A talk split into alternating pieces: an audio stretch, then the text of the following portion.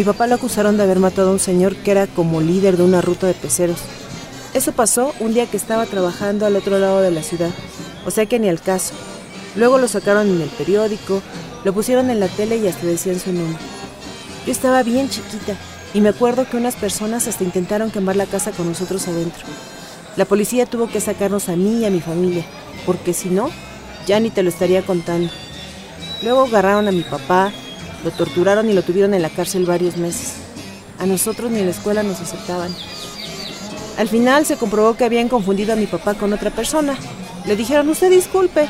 Y nos vinimos a vivir a Veracruz, empezar de menos 10, porque allá nadie dijo ya nunca que mi papá era inocente. Es más, ni les hubieran creído ya. Ya los medios y la gente lo habían condenado, y también a nosotros. Yo sí creo que los medios tienen que dar información, pero lo que no se vale es que tomen partido y quemen en leña verde a las personas. Es que nadie puede defenderse de ese poder, ni siendo inocente.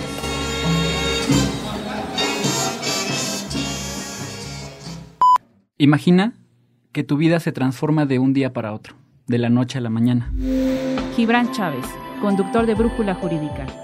Tu familia, tus amigos, tu pareja, tu escuela o incluso tu centro de trabajo ya ha dejado de ser tuyo. Tu vida ya no es tuya. Ahora tienes que empezar de cero, en otro lado, con otra gente, o como dice el audio, de menos 10.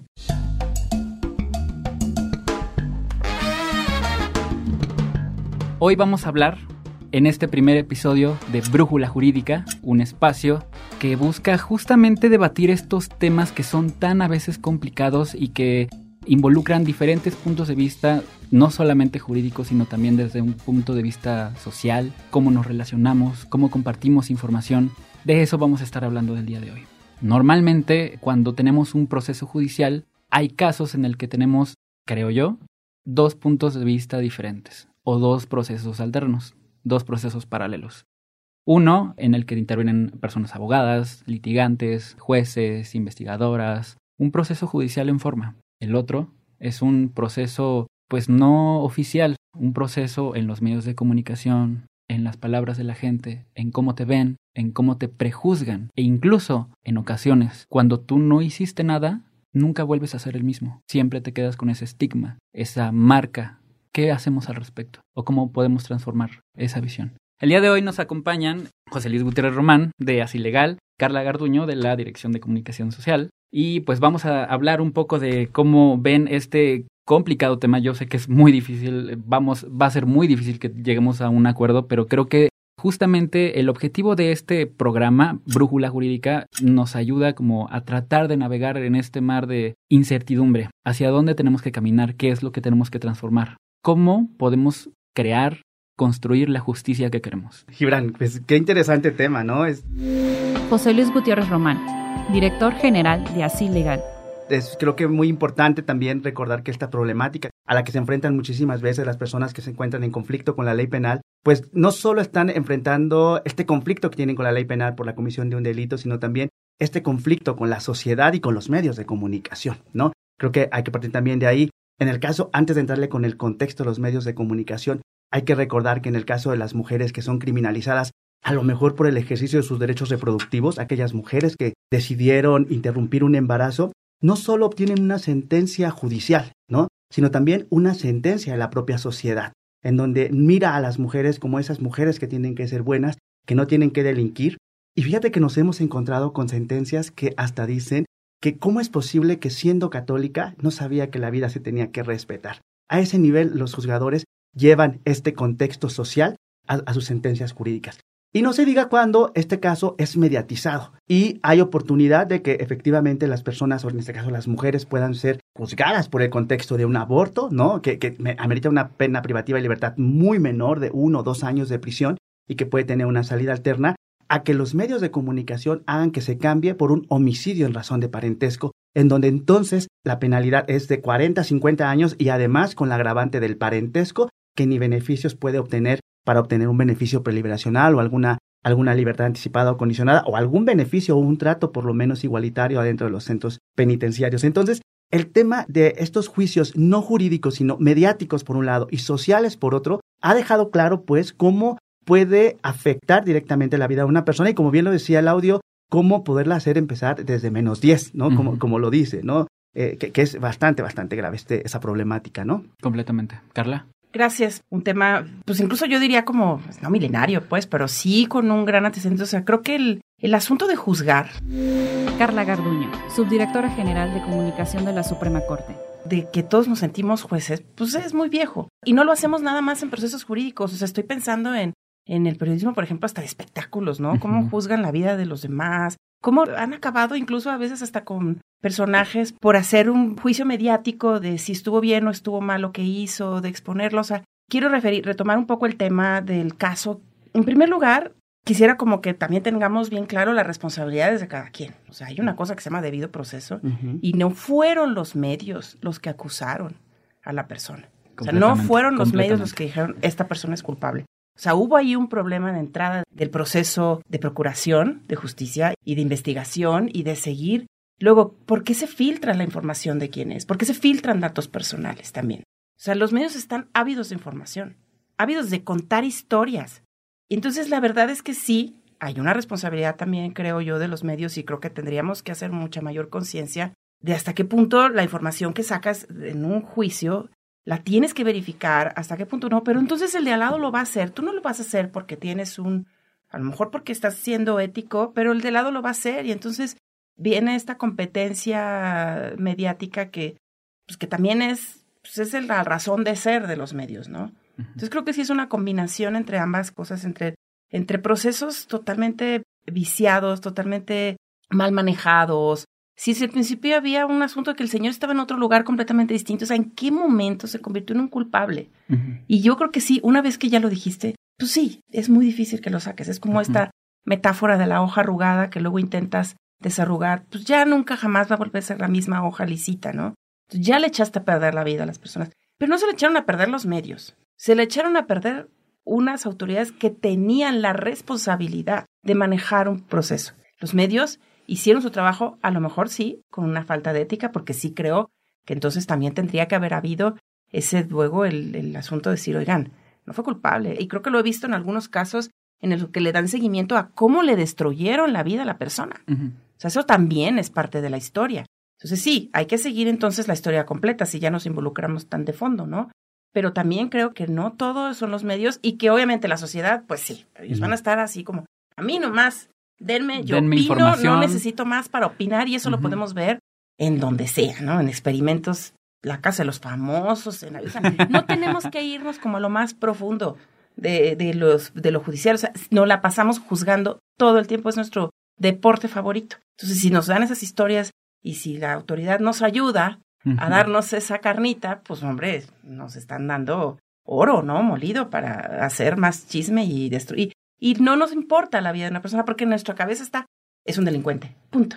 Entonces creo que hay una responsabilidad principal, sí, creo, de las autoridades de llevar un proceso bien hecho. No tendrían por qué haber hablado de un culpable si no era- había ni siquiera la posibilidad de declararlo un culpable. O las filtraciones de información. O las filtraciones de información, que las hacemos también todo el tiempo, ¿no? A lo mejor a veces cuando los encuentran infragantes o como hay un video como el del caso de la persona que golpeó al chico En San en Luis San Luis Potosí, Potosí, pues hay un claro. video. Bueno, hasta supieron su dirección, no había que ser autoridad para saber hasta la dirección. ¿no? Ahí ya hubo otro, otro, hay otro factor. Nadie vio al señor matando a nadie, entonces, ¿por qué se supo su nombre?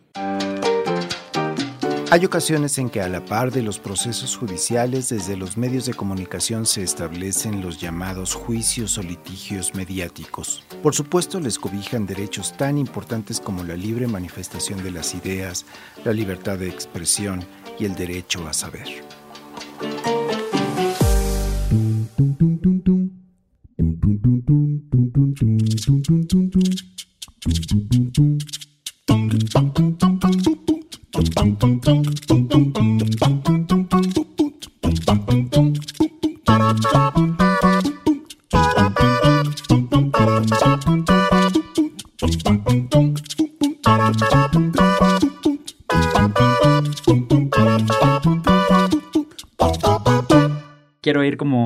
Desmenuzando cada una de, la- de estas partes.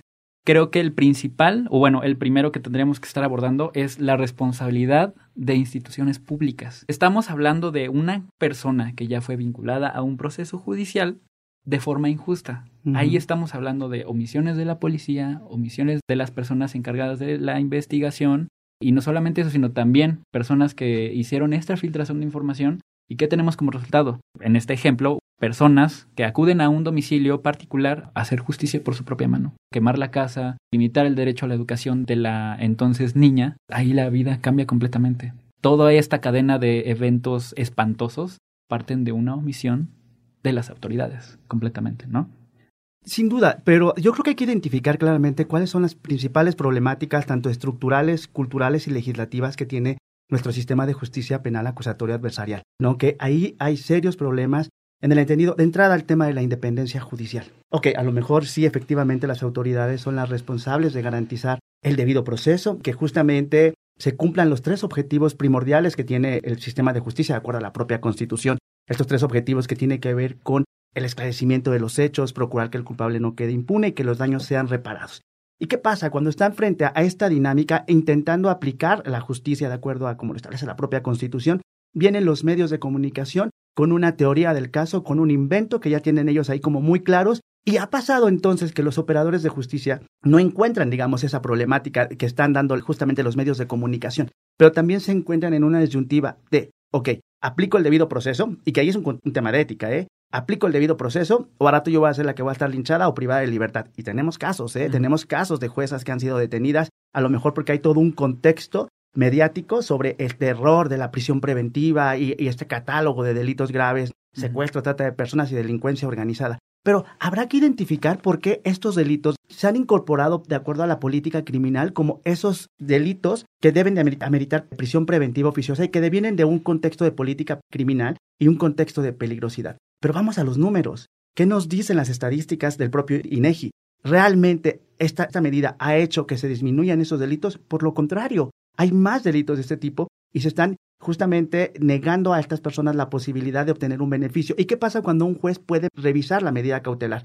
Los medios de comunicación empiezan a hablar del contexto de la peligrosidad, sin recordar claramente también que a partir de la reforma de 2008 dejamos atrás un derecho penal de autor para entrar a un derecho penal de acto. Y perdón, no quiero ser tan técnico ¿Y esto qué significa? sí, justo. Justamente hablemos como de estos términos para las personas que nos están escuchando puedan acompañarnos en esa discusión y digo, siempre en este programa vamos a, valorar mucho como la expresión sí técnica, pero vamos a ser muy amigables con el lenguaje. Y, vamos para allá con eso. vamos para allá. Vamos para allá. Mira, dejar atrás, abandonar el derecho penal de autor es dejar de, aplicarle un tratamiento al delincuente, un tratamiento técnico progresivo para cambiarle la psique, porque se pensaba que la gente delinquía porque estaba enferma y que tenía que aplicarle un tratamiento técnico progresivo para cambiarle la psique y entonces dejara de delinquir. Para pasarlo a ver ahora como sujeto de derechos y para tratar el fenómeno de la, de la delincuencia como un fenómeno social al que tenemos que tratar es al delito como un fenómeno de política pública y darle todas las atenciones como la prevención de la violencia de género, la prevención de la violencia hacia niños, niñas y adolescentes y un sinfín de acciones que se tienen que aplicar en justamente en el delito como tal, pero seguimos tratando a la persona, seguimos pensando que si está por delincuencia organizada, secuestro, trata de personas, ya no amerita ningún derecho. Y no hay que perder de vista que son los principales delitos, como ameritan prisión preventiva oficiosa, son los principales delitos que se fabrican. Es decir, si necesitan quitar a una persona del camino, de pronto la, este la, prisión preventiva oficiosa también puede ser como una herramienta para dar resultados rápidos, ¿no? Total. O sea, cambiar las cifras completamente y decir que sí estamos trabajando, ¿no? Y uno no dice que no, pero ¿qué pasa cuando de pronto tienes un catálogo enorme de delitos y más bien lo único que tienes que hacer como autoridad es pues asegurarte de que estás cumpliendo con esa cantidad de delitos, ¿no? Completamente de acuerdo, pero aquí viene la importancia también de los medios de comunicación. ¿Cómo los medios de comunicación, si tener toda esta habilidad técnica, jurídica y lo que implica un contexto de prisión preventiva, lo que implica una fabricación de culpables y lo que implica estar en prisión preventiva en un centro penitenciario sin las condiciones mínimas de internamiento, cómo esto va afectando a esta persona, que al final, bueno, hoy vimos en, ese audio de hace rato, pues un final, podría decir un final feliz, ¿eh? que finalmente la persona recobró su libertad.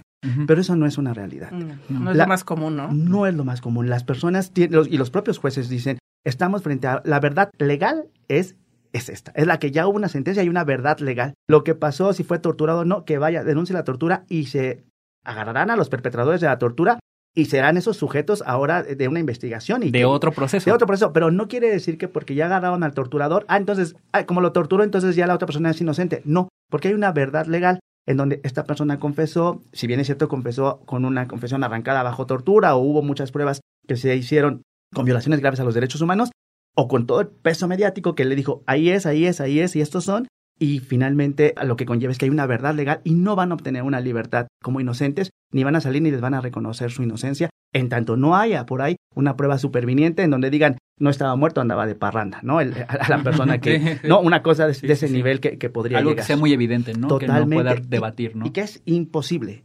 O sea, hay contaditos los reconocimientos de inocencia, imposibles. Entonces, los centros penitenciarios, y no lo digo yo, eh, lo dice la propia encuesta nacional de la EMPOL, por ejemplo, de personas privadas de libertad, los números de personas que, están, que han sido víctimas de tortura y que están dentro de un sistema penitenciario. Oye, pero perdón que te no, dale, me meta como si yo estuviera entrevistando, pero sí me surge una duda, José Luis, un poco intentando buscar como la salida, ¿no? Todo eso está muy complejo. Las autoridades se la ven muy difícil a veces para incluso, pues sí, hubo una falta de debido proceso y entonces los jueces se ven obligados a, a liberar de repente personas que no necesariamente ya son inocentes nomás porque hubo una falta del debido proceso, ¿no? Pero, ¿cómo hacemos para que los medios como que tengan más información, como para que construyan mejor una historia? O sea, porque creo que lo van a hacer, lo van a seguir haciendo. Estaba pensando en casos hasta, pues, hablando de lo, hace poco me contaban la historia de Jack el Destripador, o sea, cómo muchas veces los medios fueron los que inventaron la, eh, la historia y los que intentaban resolver el caso. O sea, eso va a seguir pasando.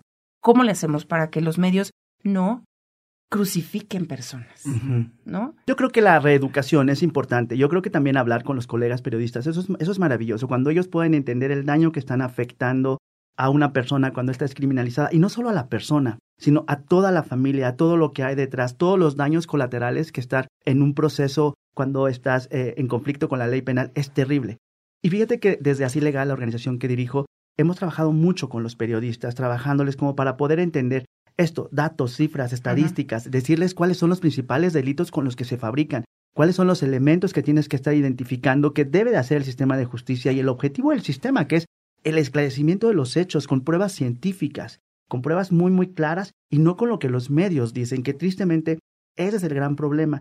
Nos ha pasado de verdad que los medios dicen una cosa, los jueces quieren resolver de otra manera y ya tienen afuera las, las manifestaciones, ¿no? De las familias que también han identificado, y esto no quiero criminalizar la protesta, me parece que es maravillosa la protesta, es una, una, herramienta importantísima para el reconocimiento de los derechos humanos. Pero tampoco puede ser la protesta la que resuelva casos. Pero lo está haciendo. Ahora basta con que vayas, muevas una turba y digas, vamos para que digan que este es una, un feminicida, y lo cual se entiende en el contexto de la violencia de género que se vive, se entiende y, y jamás voy a decir que eso no es legítimo, es muy legítimo, pero hay que entender cómo toda esta fabricación que a veces hay grupos, hay movimientos que se pueden prestar para esas dinámicas y no permiten que la autoridad pueda contribuir a este objetivo primordial que es el esclarecimiento de los hechos. Y que eso conlleva efectivamente a tener estos daños colaterales, insisto, que no solo es en la persona privada de libertad, que de verdad hemos trabajado 20 años con personas privadas de libertad, el daño que tienen estas personas no es ni la mitad de lo que tienen sus hijos, sus esposas y toda la familia y todo el vínculo que se ha tenido que desquebrantar porque hay un, alguien de la familia que está privado de libertad, que les cuesta un montonal de dinero mantenerlo dentro del centro penitenciario y que finalmente lo tienen que hacer los hijos, la familia, las esposas, pagando una cuestión que muchas veces, y de verdad muchas veces, los medios justamente contribuyeron a esas resoluciones. Una de las formas más eficaces que se han desarrollado a lo largo de la historia para construir y reafirmar la culpabilidad de personas acusadas ha sido la de su exposición pública.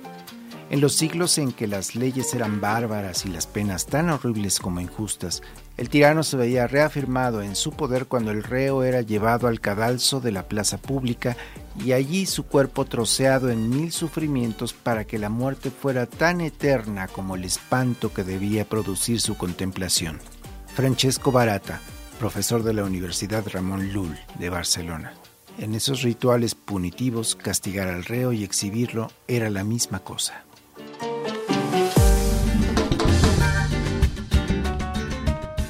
Hay un tema muy importante que ahorita estás mencionando de cuál es el uso estratégico de los medios de comunicación o eh, incluso organizaciones como la que tú diriges de hacer incidencia, trabajos de incidencia muy específicos. Antes de pasar a eso, nada más me gustaría hacer una aclaración. Cuando nosotros decimos medios de comunicación, yo propongo cambiar esa, esa frase porque digo, no son los medios de comunicación. Yo le llamaría como un ecosistema de comunicación, o eh, un ambiente muy complejo, porque Digo, hay que ser muy responsables cuando hablamos como de medios de comunicación, de, ah, no están haciendo su trabajo. Ah, no, no, no, no. O sea, una persona profesional que ejerce el periodismo siempre va a buscar, y por profesionalismo y por ética, encontrar la verdad, ¿no? Y hay que ser muy responsables en usar estas palabras y cuando asumimos responsabilidades o damos responsabilidades, porque en un país en el que se violentan, se asesinan, desaparecen periodistas, pues creo que es este muy importante como no solamente reconocer su trabajo, sino decir, este trabajo es importante porque impacta en la vida de las personas de formas incalculables. Pero justamente como impacta de forma tan fuerte en la vida de las personas, pensemos en cómo renombramos todo este proceso repartiendo responsabilidades en, pues en el ámbito de sus acciones. Los medios de comunicación son responsables, o algún un periódico son responsables como de escribir una historia, ¿no? Pero regresemos al principio. ¿Quién filtró la información? y estoy hablando como un caso hipotético de, corrupción, ¿no? ¿A quién le convenía que ese caso se filtrara, ¿no? Para dar una solución que dejara bien a la institución, a la policía, por ejemplo, ¿no?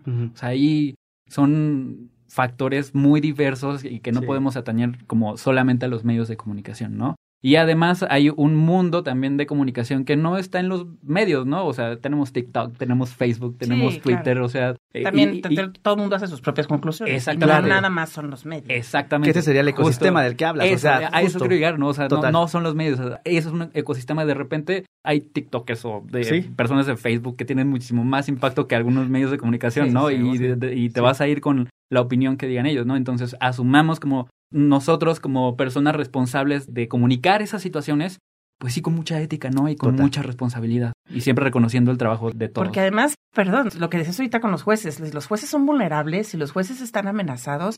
Los medios están también eh, y son más vulnerables porque, porque no hay un sistema que los proteja como un sistema judicial, pues que finalmente sí, los jueces, y hemos visto casos terribles de acoso y de decir, tenías que haber hecho esto y no lo hiciste así. Pero los medios están más, entonces también es cierto que ellos también están sujetos a esta influencia, ¿no? A este manejo de repente de la información, que yo creo que sí, yo creo que sí, en muchísimos casos, pues sí tiene un interés, ¿no? O sea, sí hay un interés de, te quiero pasar esto porque quiero que se maneje de esta forma la historia.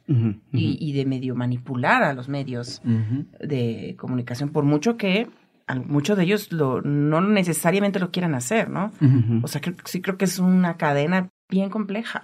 Sí, sin duda, y creo que me asumo a lo que ustedes dicen, hablar de los medios de comunicación, y sí es hablar de un ecosistema muy, muy general, pero también hay que hablar del contexto de las víctimas, que es importantísimo todo este tema, y cómo las víctimas pueden tener una visión, también los imputados pueden tener otra visión, y, y el medio de comunicación busca la nota, intenta esclarecerlo, pero bajo esa lógica de lo que le dice tanto la víctima como el imputado, y después la información que por ahí se filtra en el contexto de los mecanismos, organismos de procuración y administración de justicia, donde se pueden filtrar información, pero sí, por supuesto, no se trata de satanizar a los medios de comunicación. Los medios de comunicación son una herramienta fundamental para justamente socializar el derecho, para socializar este sistema de justicia penal, acusatoria, adversarial, pero creo que sí hace muchísimo falta el tema de la concientización de todo el impacto que se tiene también tener un poco mucha ética en el sentido de no se trata solo de tener la nota, sino qué hago para que pueda dar, o por lo menos las dos visiones. Como medio de comunicación, lo que hago es pongo la, eh, la, problemática en la mesa y, bueno, se lo dejamos en las manos de la autoridad para que la autoridad pueda resolver este caso tan complejo que se está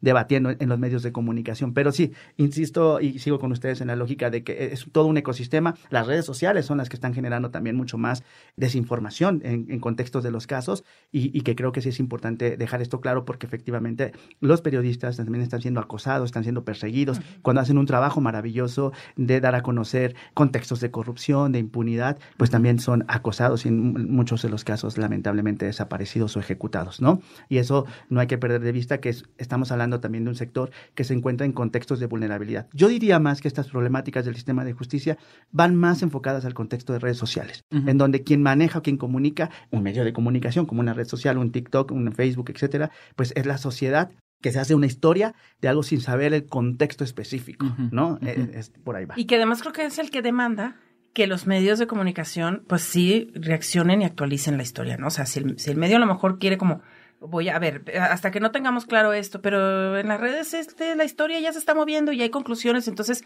pues intentas alcanzar un poco eso y entonces a lo mejor sí, también tú te adelantas un poco y haces algunos juicios o incluso sí, sí es complicado para un abogado, para un periodista, por muy especializado que sea, pues es difícil entender ciertas cosas, ¿no? Todo lo que me estás diciendo de ¿En qué tienen que fijarse? ¿Cuáles son las cuestiones que pueden poner en riesgo las pruebas o no sé? Yo tampoco soy abogada, pero, pero sí, a mí se me haría muy fácil decir, oigan, pero esta es una prueba súper evidente, ¿no? Desde mi visión de periodista, pero no lo es. Pero me están pidiendo mis lectores, mis audiencias, eh, porque lo estoy viendo en redes sociales, que necesitamos respuestas, ¿qué? Pero ¿y esta cosa que se vio ahí es prueba o no es prueba? Entonces, te gana la tentación de dar una respuesta al, respecto, ¿no? O dar unas cuantas teorías. Sí. Y, y, la víctima y la visión de la víctima es la que queda, la última, lo último que tienes en cuenta, ¿no? Si ese acusado no termina, no es finalmente una víctima.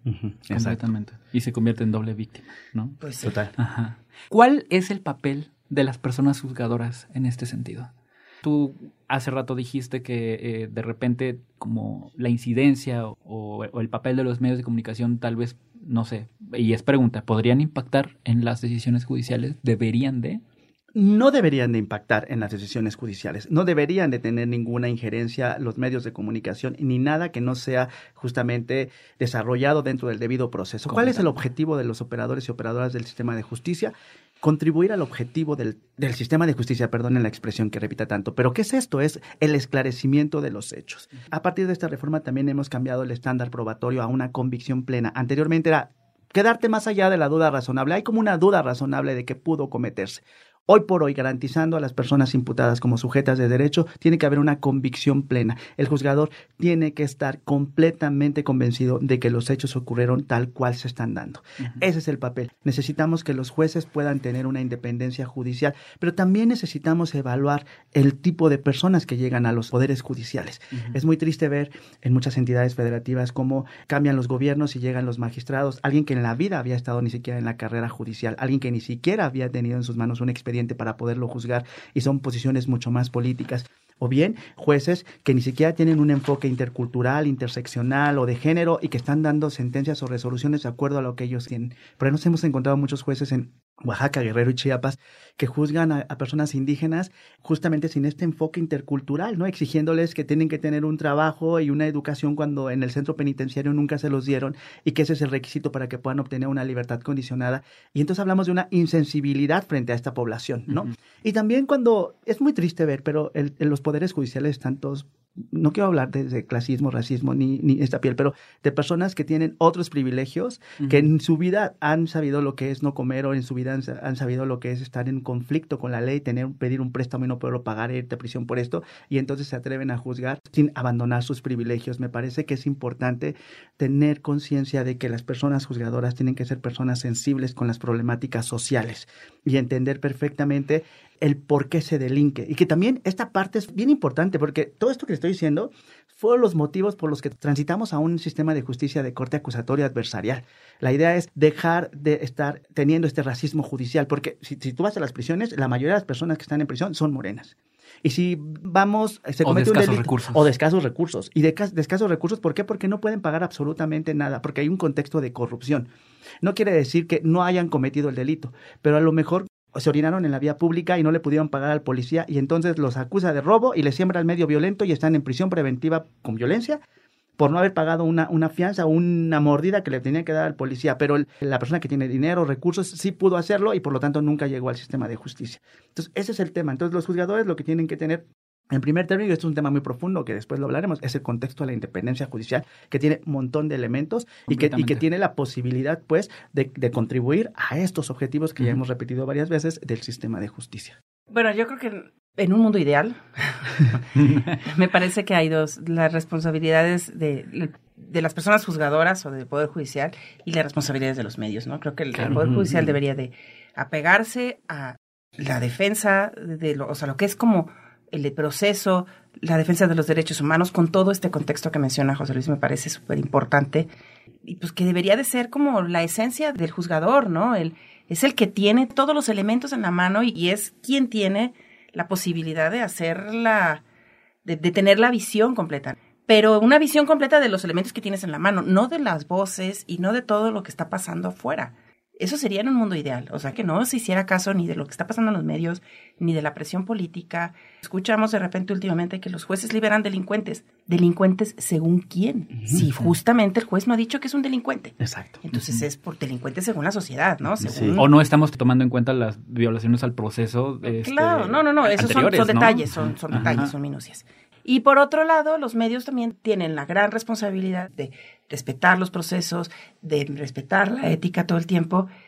Y que también a lo que voy es que esto es un mundo ideal. Y no porque los medios no lo puedan hacer, sino porque también es cierto que ahí se manejan ciertos intereses a veces que impiden que lo hagan.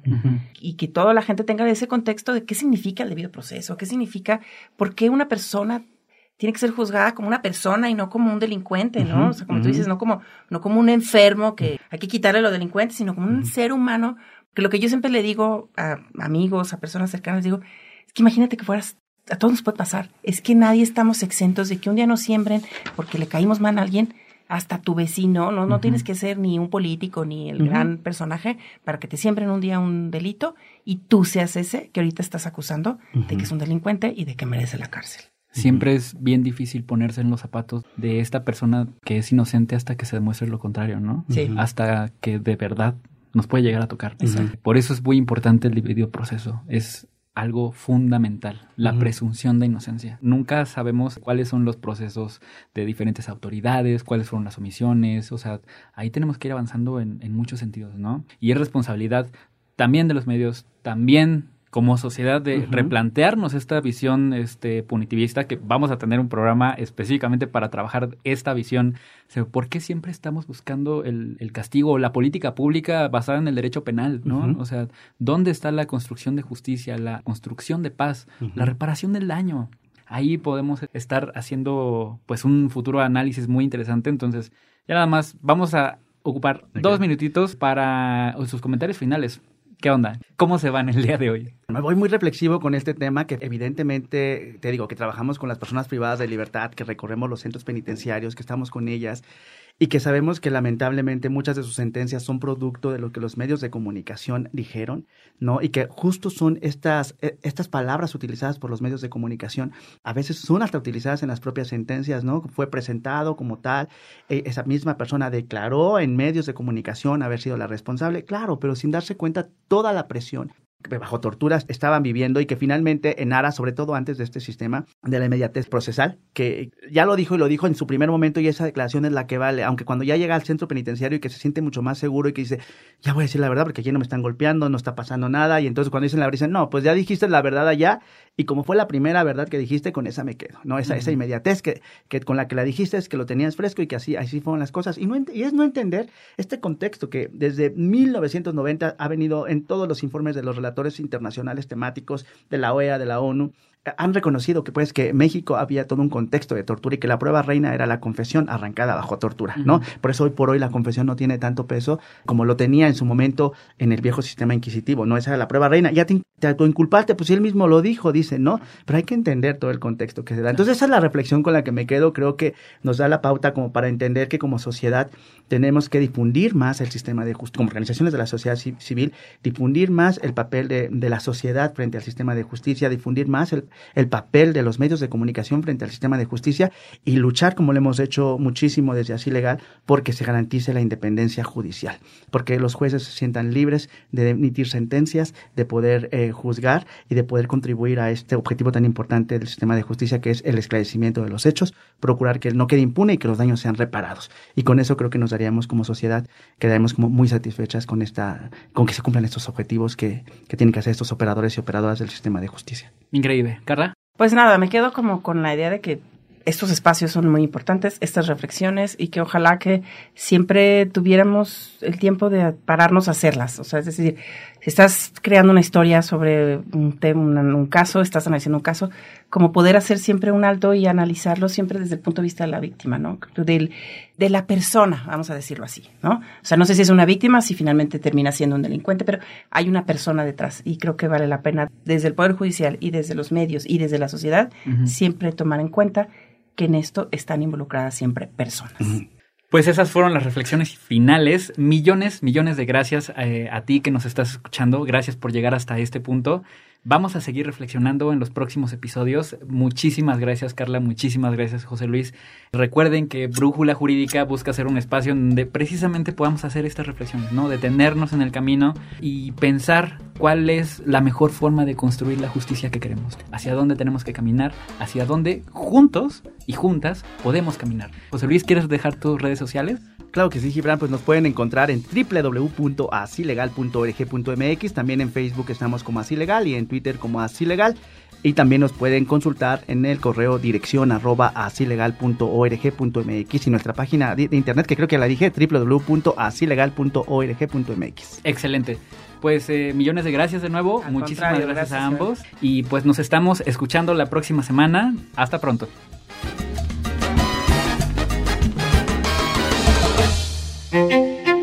A saber, la red de podcast de la Corte presentó Brújula Jurídica,